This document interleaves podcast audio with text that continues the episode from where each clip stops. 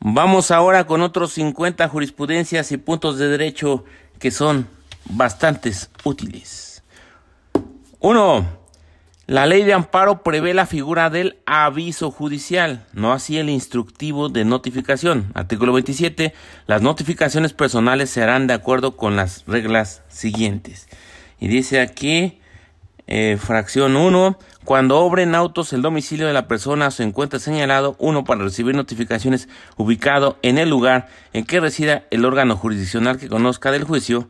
C si el actuario encuentra el domicilio cerrado y ninguna persona acude a su llamada, se cerciorará de que es el domicilio correcto. Se hará constar y fijará aviso en la puerta a fin de que dentro de los dos días hábiles siguientes acuda al órgano jurisdiccional a notificarse. Si no se presenta, se notificará por lista y por lista en una página electrónica, pudiendo el referido órgano tomar las medidas necesarias para lograr la notificación personal si lo estima pertinente. Entonces repetimos, la ley de amparo prevé la figura del aviso judicial, no así el instructivo de notificación. 2. Orden de comparecencia. Al afectar temporalmente la libertad personal del quejoso, procede la suspensión de su ejecución dentro del juicio de garantías para los efectos establecidos en los artículos 124, 130, 136 y 138 de la ley de amparo. Dice, orden de comparecencia, al afectar temporalmente la libertad personal del quejoso, procede la suspensión de su ejecución dentro del juicio de garantías para los efectos establecidos en los artículos 124 bis, 130, 136 y 138 de la ley de amparo. Y aquí una parte del texto de la jurisprudencia respectiva dice lo anterior a fin de que el quejoso pueda ser devuelto al juez responsable en caso de no obtener el amparo federal solicitado y sin perjuicio de las que adicionalmente el juzgador estime estime imponer, acorde a las circunstancias del caso concreto y en uso de las amplias facultades que los preceptos señalados eh, le concedan para decretar las medidas de aseguramiento pertinentes para prevenir que el indiciado se sustraiga de la acción de la justicia y evitar perjuicios a terceros y al interés social. Número 3. En el juicio de amparo las promociones deberán hacerse por escrito.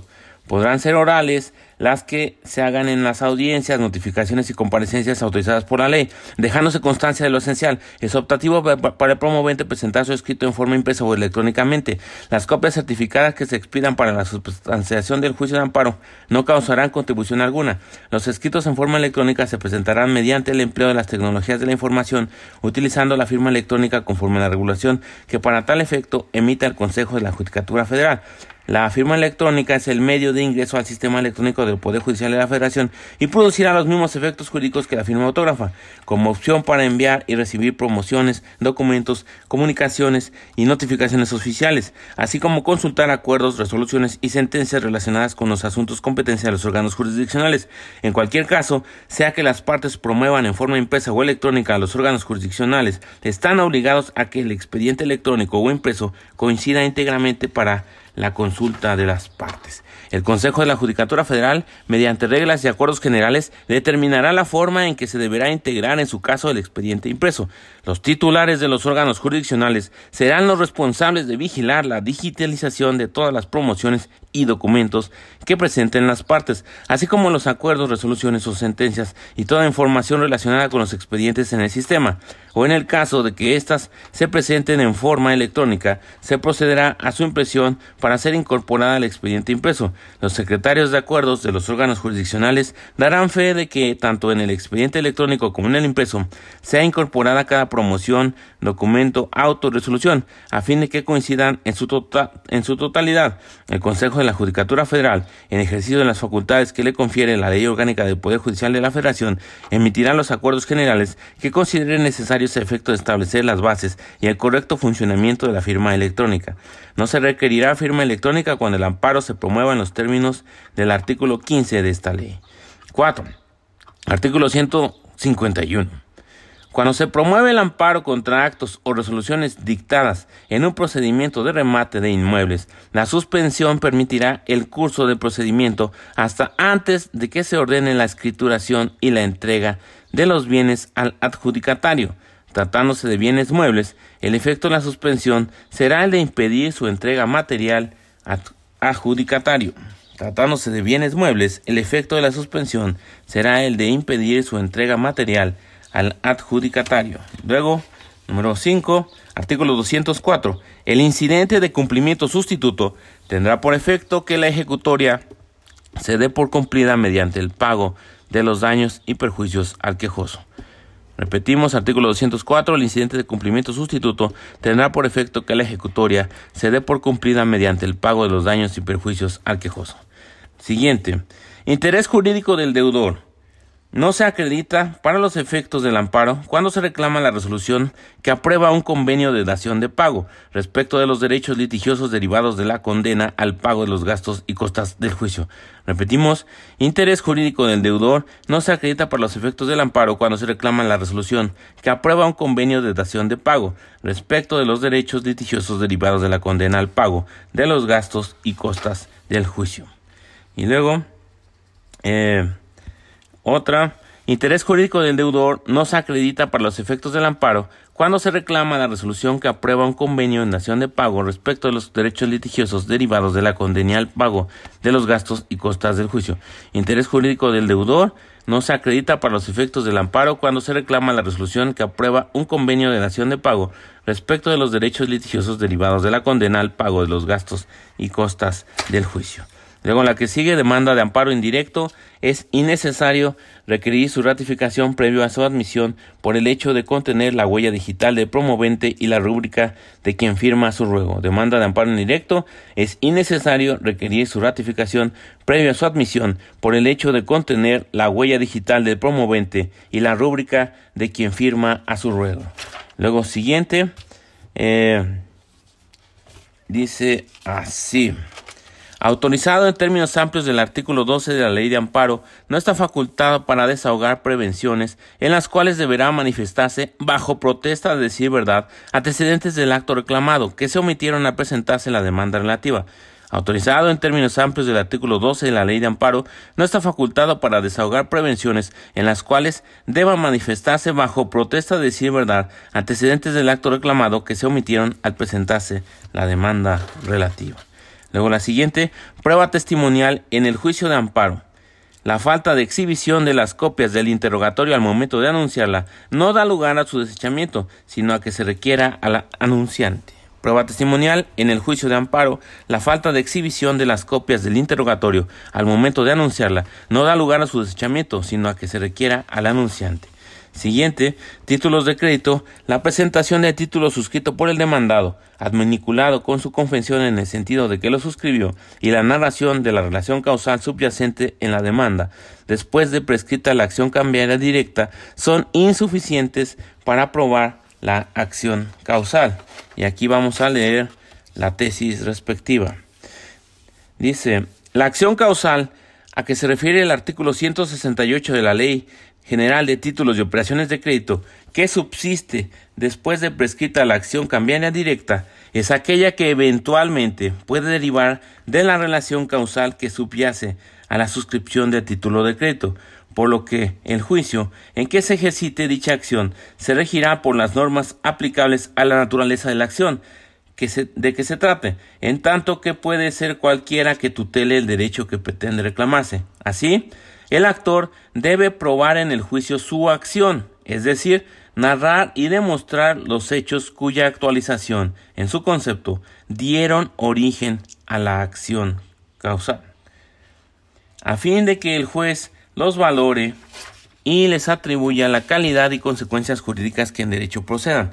Por ello, y en virtud de que para probar la acción causal debe acreditarse la existencia de la relación causal que es distinta e independiente del título de crédito, se concluye que la presentación del título suscrito por el demandado, adminiculado con su confesión en el sentido de que lo suscribió, y la narración de la relación causal subyacente en la demanda, después de prescrita la opción cambiaria directa, son insuficientes para probar la acción causal pues si bien tales probanzas pueden demostrar que existió la obligación cambiaria, no prueban la existencia de la distinta obligación cuya fuente es la relación causal subyacente en esa relación cambiaria. En efecto, El hecho de que determinada prueba, por sus características formales o de elaboración, es decir, por su continente, pueda producir valor probatorio pleno para demostrar hechos en general no significa que por su contenido sea apta para acreditar los hechos que afirma su oferente.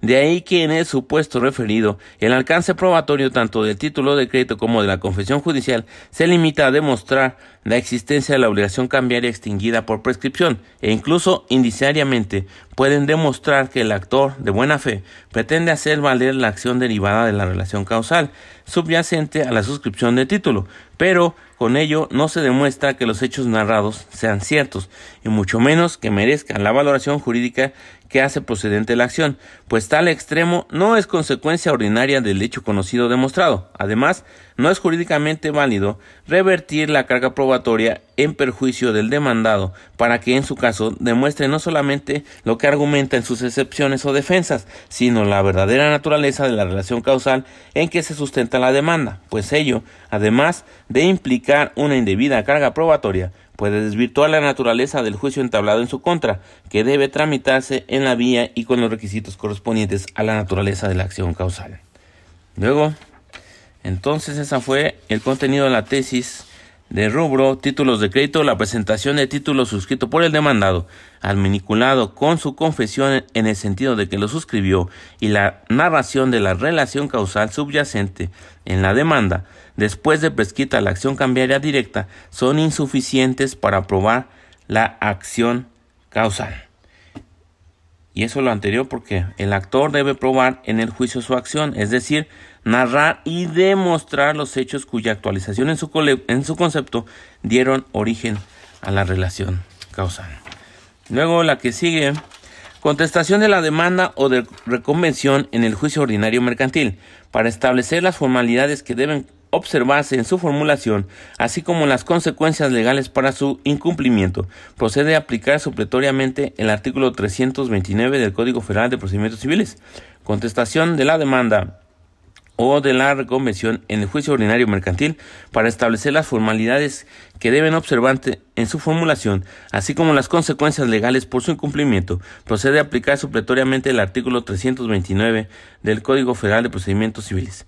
El Código de Comercio solamente regula el término legal en que debe contestarse la demanda, que a través de esta el demandado debe hacer valer sus excepciones y proponer en el caso que proceda a la reconvención y que una vez contestada se mandará a recibir el negocio a prueba. Sin embargo, no establece cuáles son los requisitos de la contestación de la demanda o de la reconvención, ni cuáles son las consecuencias legales que, en su caso, llegarán a derivar de una determinada conducta que asuma quien debe presentar alguna de esas contestaciones. En ese contexto, de conformidad con lo dispuesto en el artículo 1054 del, del propio Código Civil, digo, perdón, del propio Código de Comercio, lo procedente es aplicar supletoriamente el Código Federal de Procedimientos Civiles, concretamente su artículo 329, que regula expresamente la forma en que debe contestarse la demanda y las consecuencias legales que deriven del incumplimiento de tales formalidades. Estas resultan igualmente aplicables para la contestación de la reconvención, pues así lo dispone la norma supletoria. La siguiente, guarda y custodia de los menores de edad, el artículo 4228, fracción segunda, inciso A, del Código Civil del Estado de México, interpretado a la luz del interés superior de los menores y del principio de igualdad previstos en la Constitución Política de los Estados Unidos mexicanos.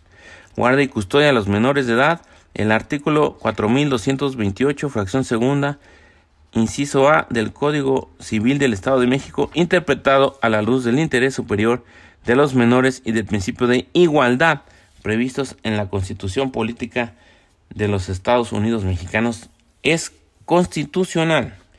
Y dice, el menor necesita tanto de su madre como, como de su padre, aunque de modo diferente. En función de la edad, ambos progenitores deben hacer posible y propiciar la presencia efectiva de esas funciones simbólicas en el proceso de maduración personal de los hijos. Y luego, la que sigue, principio de igualdad entre hombres y mujeres, el otorgamiento de la guardia y custodia de un menor de edad no debe estar basado en prejuicios de género, principio de igualdad entre hombres y mujeres, el otorgamiento de la guardia y custodia de un menor de edad no debe estar basado en prejuicios de género.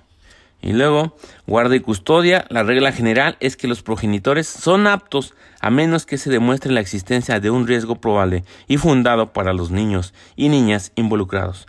Guarda y custodia, la regla general es que los progenitores son aptos a menos que se demuestre la existencia de un riesgo probable y fundado para los niños y niñas involucrados. Luego la que sigue, interés superior del menor, su concepto. En términos de los artículos cuarto, párrafo octavo de la Constitución Política de los Estados Unidos Mexicanos, tres de la Convención sobre los Derechos del Niño, ratificada por México y publicada en el Diario Oficial de la Federación el 25 de enero de 1991, y tres, cuatro, seis y siete de la Ley para la Protección de los Derechos de Niños, Niñas y Adolescentes, los tribunales, en todas las medidas que tomen relacionadas con los menores, deben atender primordialmente al interés superior del niño, concepto que interpretó la Corte Interamericana de Derechos Humanos, cuya competencia contenciosa aceptó el Estado mexicano el 16 de diciembre de 1998 de la manera siguiente. La expresión interés superior del niño implica que el desarrollo de éste y el ejercicio pleno de sus derechos deben ser considerados como criterios rectores para la elaboración de normas y la aplicación de éstas en todos los órdenes relativos a la vida del niño. Repetimos, eh, concepto que interpretó la Corte Interamericana de Derechos Humanos de la siguiente manera. La expresión interés superior del niño implica que el desarrollo de éste y el ejercicio pleno de sus derechos deben ser considerados como criterios rectores para la elaboración de normas y la aplicación de éstas en todos los órdenes relativos a la vida del niño. Y luego la que sigue. Alimentos. Su garantía resulta insuficiente mediante la suscripción de pagares. Alimentos. Su garantía resulta insuficiente mediante la suscripción de pagares. Luego, prescripción de la acción cambiaria directa. El cómputo del plazo de tres años para que opere inicia al día siguiente al del vencimiento del pagaré fundante de la acción prescripción de la acción cambiaria directa, el cómputo del plazo de tres años para que opere inicia el día siguiente al del vencimiento del pagaré fundante de la acción. Luego, artículo 11 de la ley de amparo. En los conflictos de poderes y en todo caso en que el litigio se establezca exclusivamente entre entidades federativas o entre éstas y la federación, no habrá lugar a costas, sea que se haya causado o no cada parte será responsable de sus propios gastos. En los conflictos de poderes y en todo caso en que el litigio se establezca exclusivamente entre entidades federativas o entre estas y la federación, no habrá lugar a costas, sea que se hayan causado o no. Cada parte será responsable de sus propios gastos. Luego, pagaré la falsedad de la firma del avalado, elimina su obligación cambiaria y cesa la del avalista. Pagaré la falsedad de la firma del avalado elimina su obligación cambiaria y cesa la del avalista. Luego, título de crédito puede contener más de una obligación cambiaria, aun cuando aquel no hubiera circulado. Título de crédito puede contener más de una obligación cambiaria, aun cuando aquel no hubiera circulado y dice, la primera sala de la Suprema Corte de Justicia de la Nación, al resolver la contradicción de tesis 505 diagonal 2011, de la cual derivó la jurisprudencia 98 diagonal 2012, sostuvo que cuando el título no ha circulado, puede afirmarse que contiene un solo acto jurídico, una sola obligación cambiaria, que es el que se verifica mediante la declaración unilateral de voluntad de quien lo suscribe. Sin embargo, en un mismo documento, pueden converger múltiples actos jurídicos, varias obligaciones cambiarias, cuando el título ha circulado, pues cada endoso constituye un negocio autónomo, de manera que, en ese supuesto, la nulidad o inexistencia de uno solo de esos endosos u obligaciones cambiarias no afecta la validez o existencia de los otros, ni por ende la validez o existencia del documento mismo,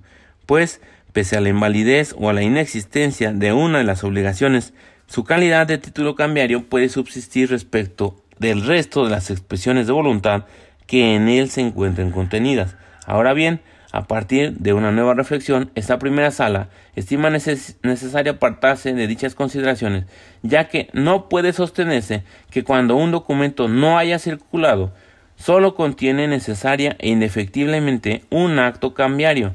Por el contrario, puede contener tantos actos cambiarios como sea posible insertar en el documento, y solo la autonomía vista como la independencia del derecho del poseedor en relación con el derecho de los antecesores poseedores del título es la que queda supeditada a la circulación del título.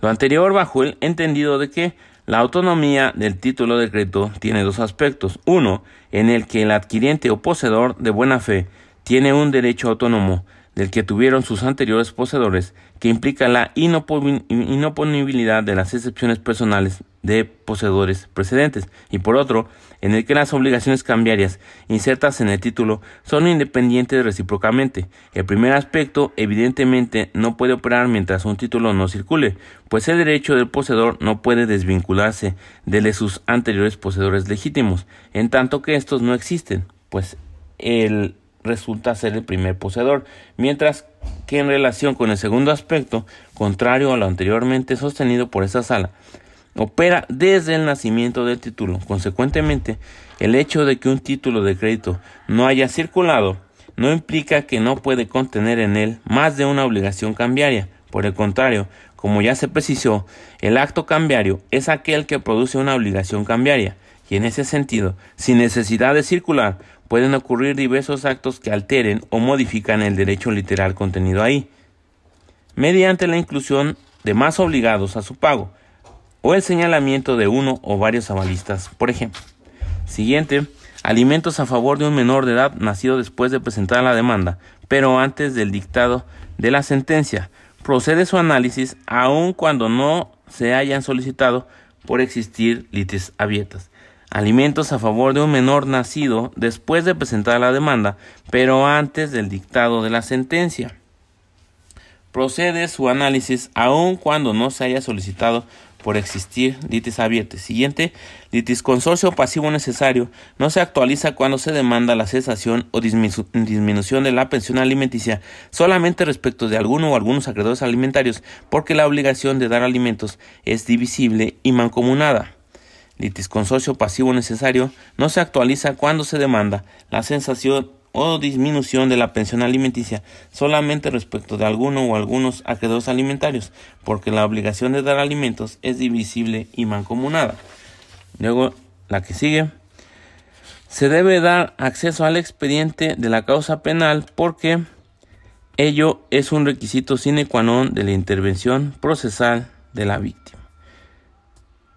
es un requisito sine qua non de la intervención procesal eh, de la víctima que se le deba dar acceso al expediente de la causa penal.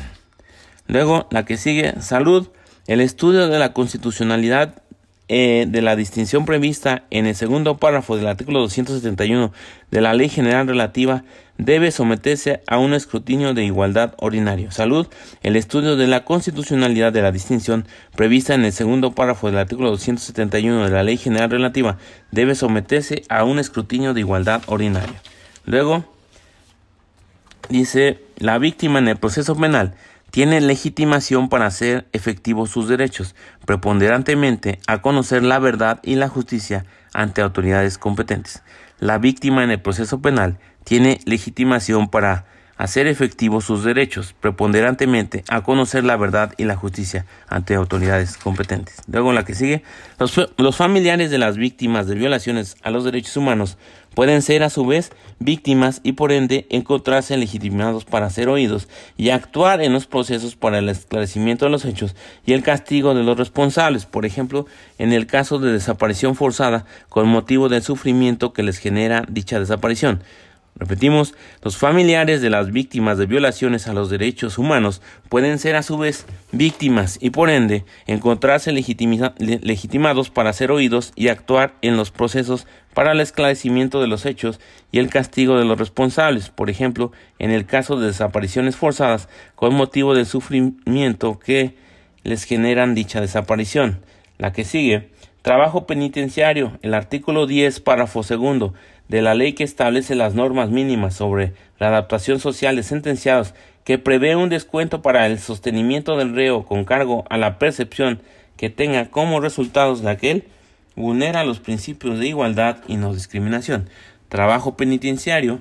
El artículo 10, párrafo segundo de la ley que establece las normas mínimas sobre la adaptación social de sentenciados que prevé un descuento para el sostenimiento del reo con cargo a la percepción que tenga como resultado de aquel vulnera los principios de igualdad y no discriminación. Y luego la que sigue, productividad.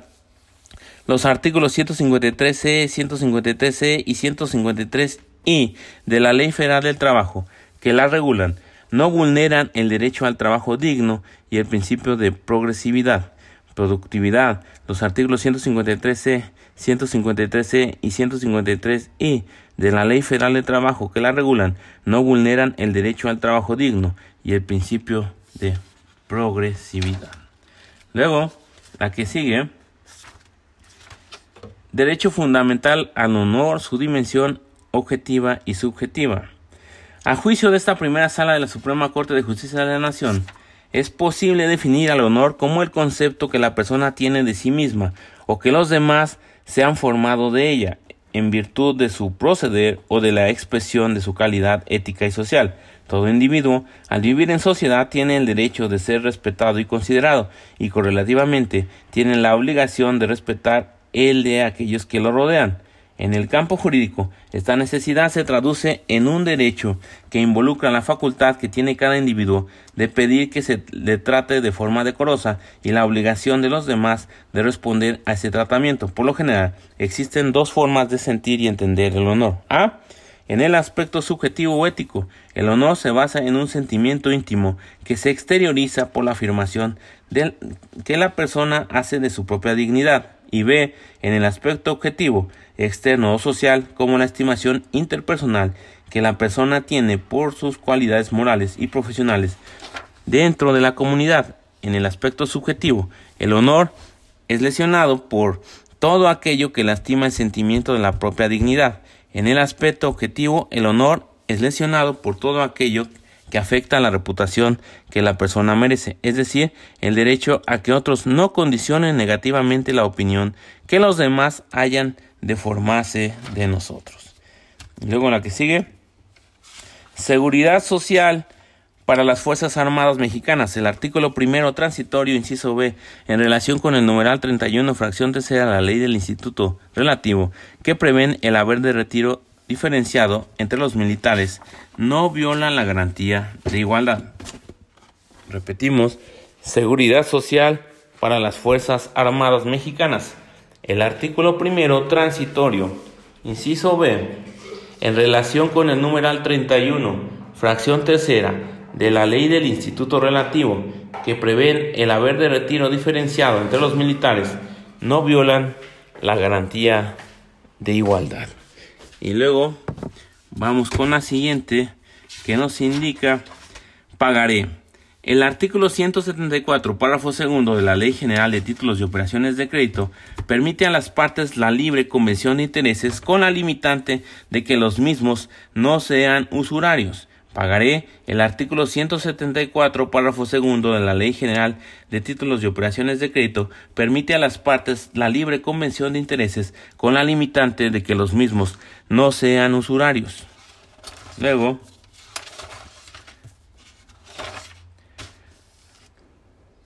La exclusión de pruebas obtenidas mediante la tortura o tratos crueles e inhumanos conlleva anular los actos procesales derivados de la tortura, lo cual se ve reflejado en la prohibición de otorgarle valor probatorio no solo a la prueba obtenida mediante coacción, sino también a la evidencia de que se desprende de dicha acción.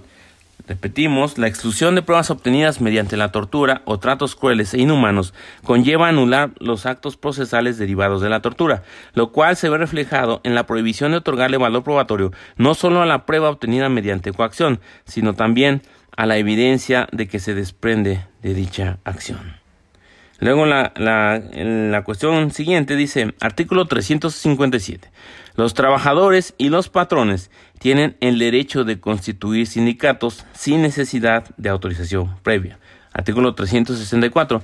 Los sindicatos deberán constituirse con 20 trabajadores en servicio activo, esto es con la ley federal de trabajo anterior, o con tres patrones, por lo menos para la determinación del número mínimo de trabajadores se tomarán en consideración aquellos cuya relación de trabajo hubiese sido rescindida o dada por terminada dentro del periodo comprendido entre los 30 días anteriores a la fecha de presentación de la solicitud de registro del sindicato y la en que se otorgue este. Este es de la Ley Federal de Trabajo anterior. Artículo 368. El registro del sindicato y de su directiva otorgado por la Secretaría del Trabajo y Previsión Social o por las juntas locales de conciliación y arbitraje produce efectos ante todas las autoridades. Este es de la Ley Federal de Trabajo anterior también.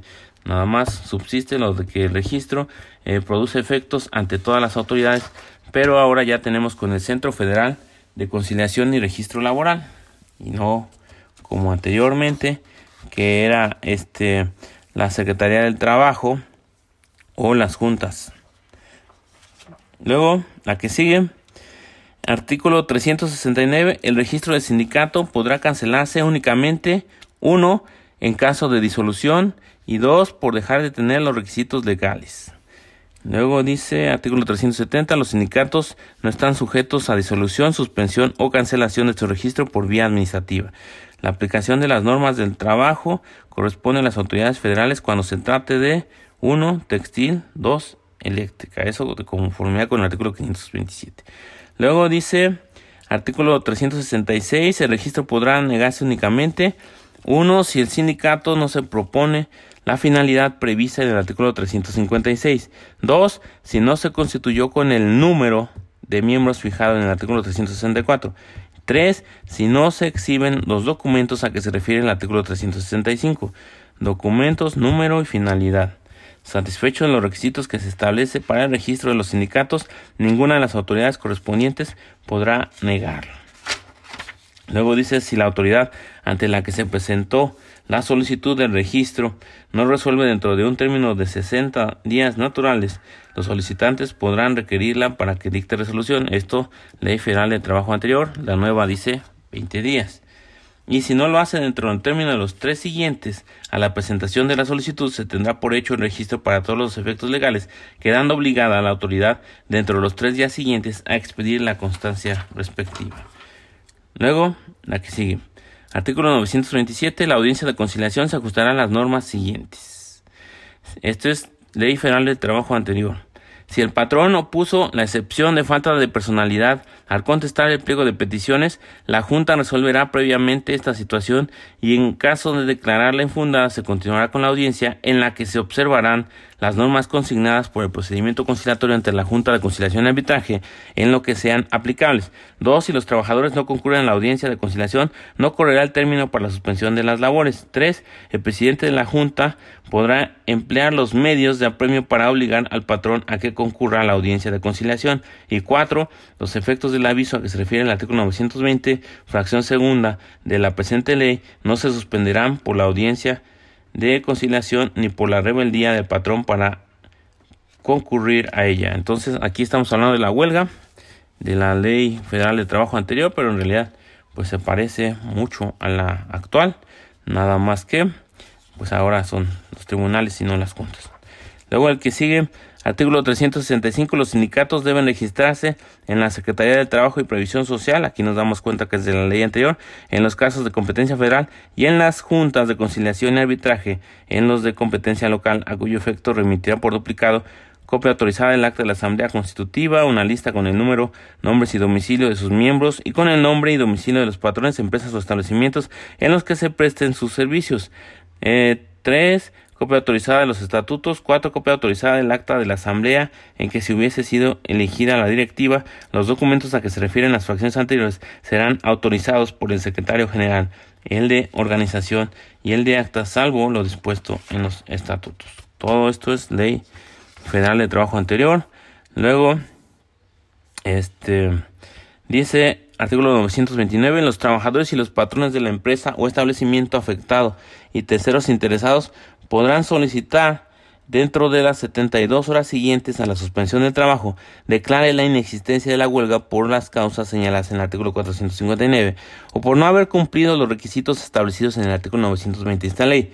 Si no se solicita la declaración de inexistencia, la huelga será considerada existente para todos los efectos legales. Luego, artículo 937, si el conflicto motivo de la huelga se somete por los trabajadores a la decisión de la Junta, se seguirá el procedimiento ordinario o el procedimiento para conflictos colectivos de naturaleza económica según el caso.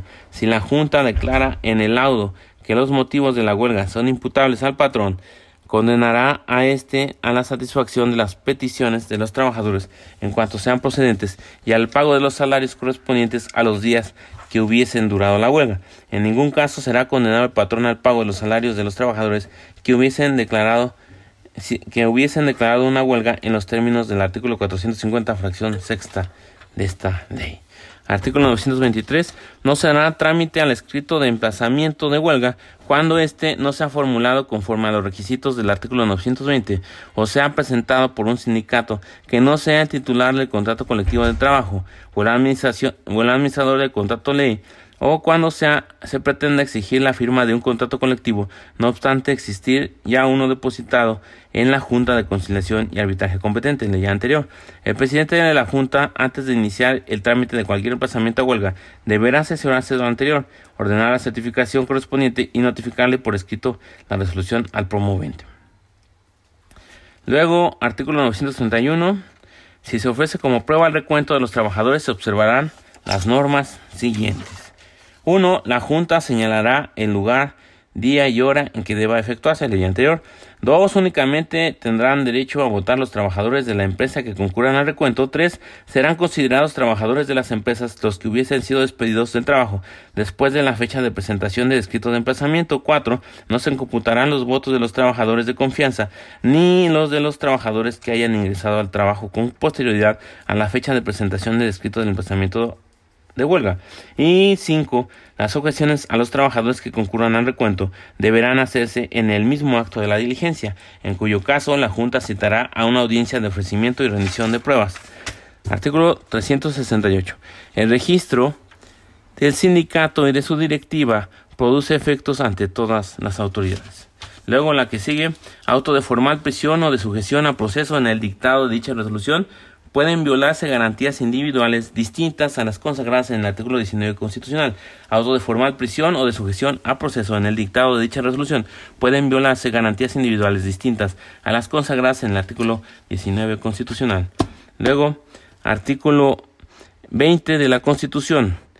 El proceso penal será acusatorio y oral. Se regirá por los principios de publicidad, contradicción, concentración, continuidad e inmediación.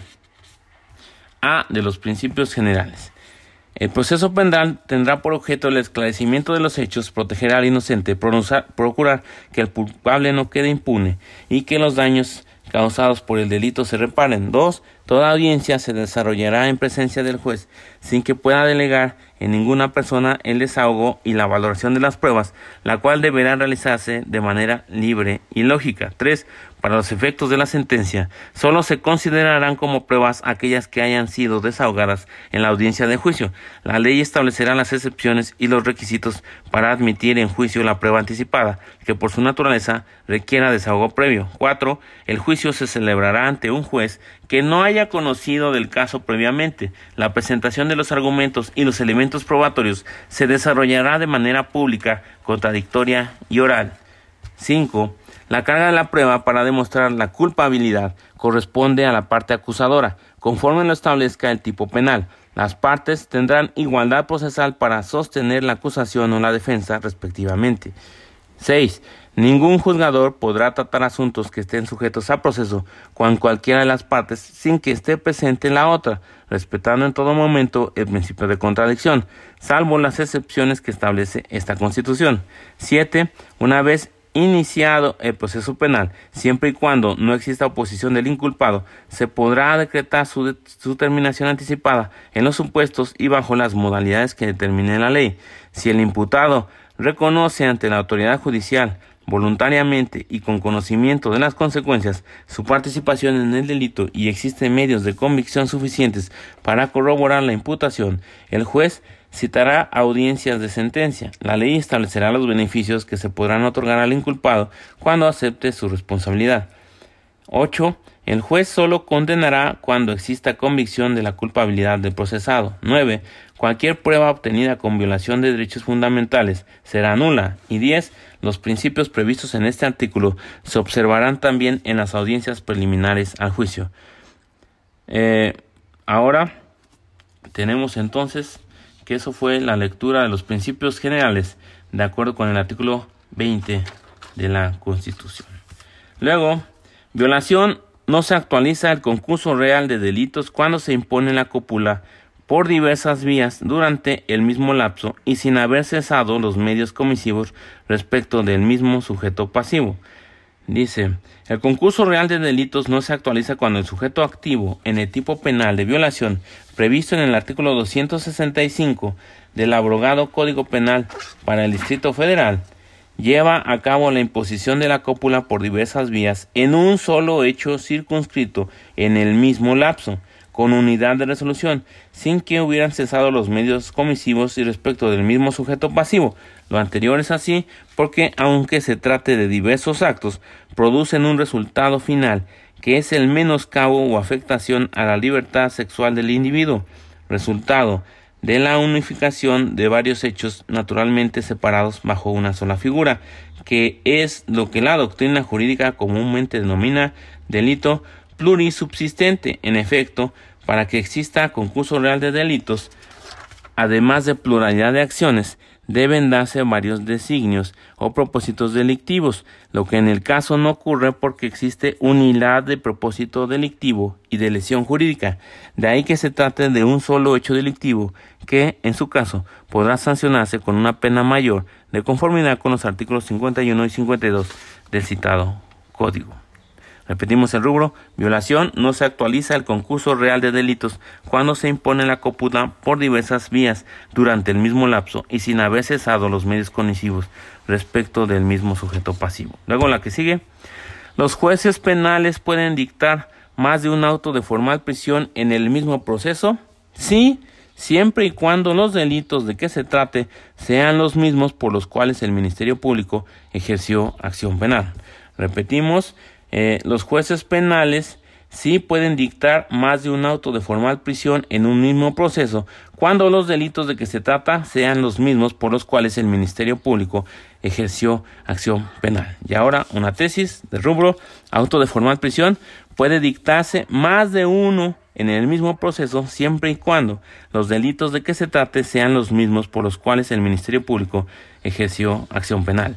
Auto de formal prisión puede dictarse más de uno en el mismo proceso siempre y cuando los delitos de que se trate sean los mismos por los cuales el Ministerio Público ejerció acción penal.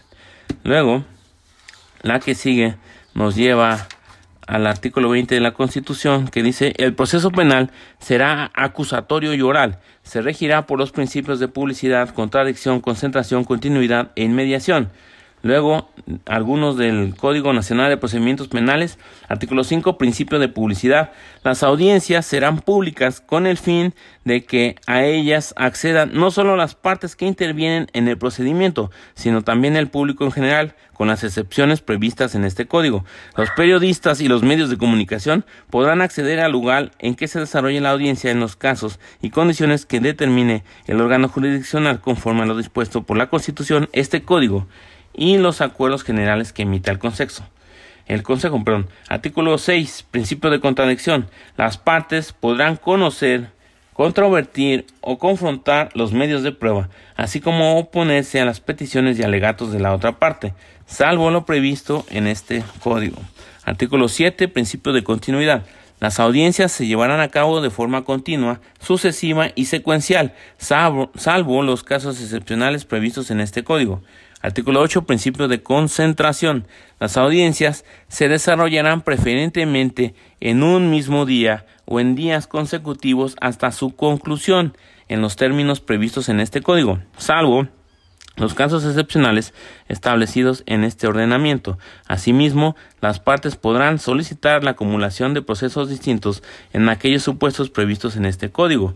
Artículo 9. Principio de inmediación. Toda audiencia se desarrollará íntegramente en presencia del órgano jurisdiccional, así como de las partes que deban de intervenir en la misma, con las excepciones previstas en este código.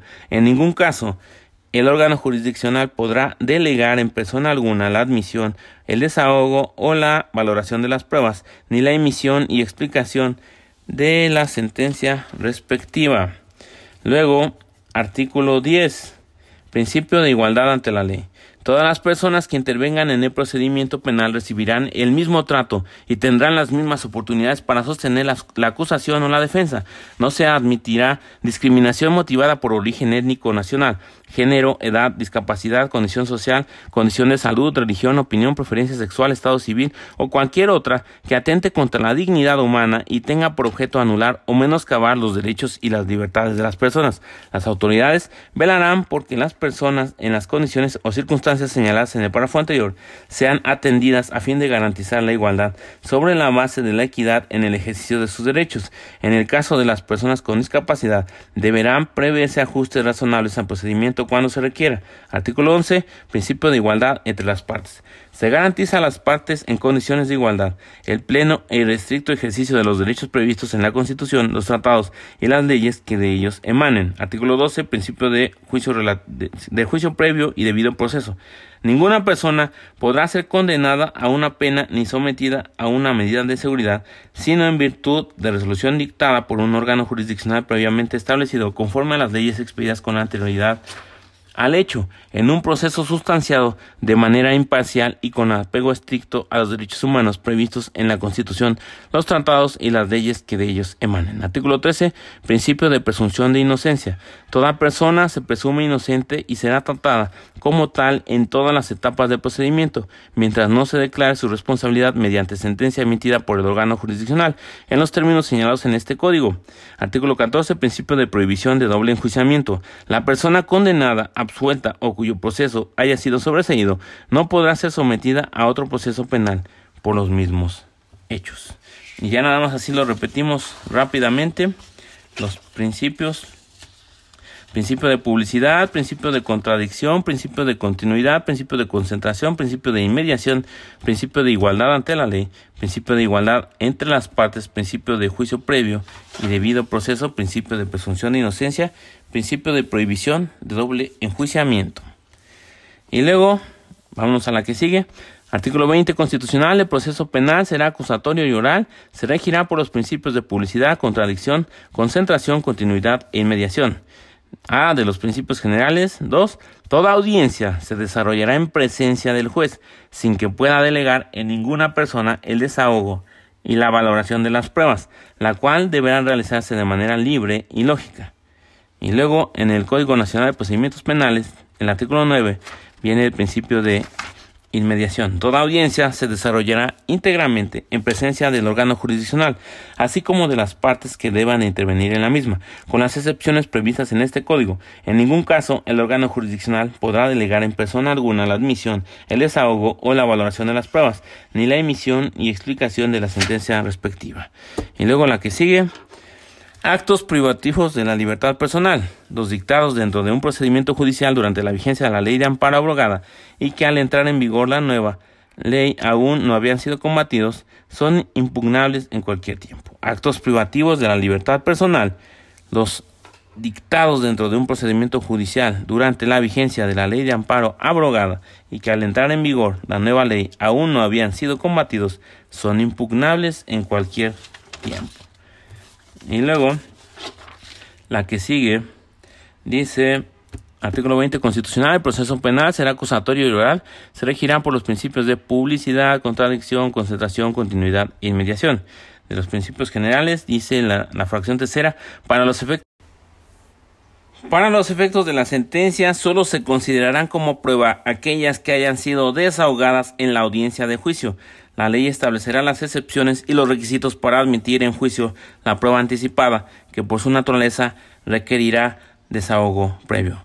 Repetimos, artículo 20 constitucional, el proceso penal será acusatorio y oral, se regirá por los principios de publicidad, contradicción, concentración, continuidad y mediación de los principios generales. 3. Para los efectos de la sentencia, solo se considerarán como prueba aquellas que hayan sido desahogadas en la audiencia de juicio.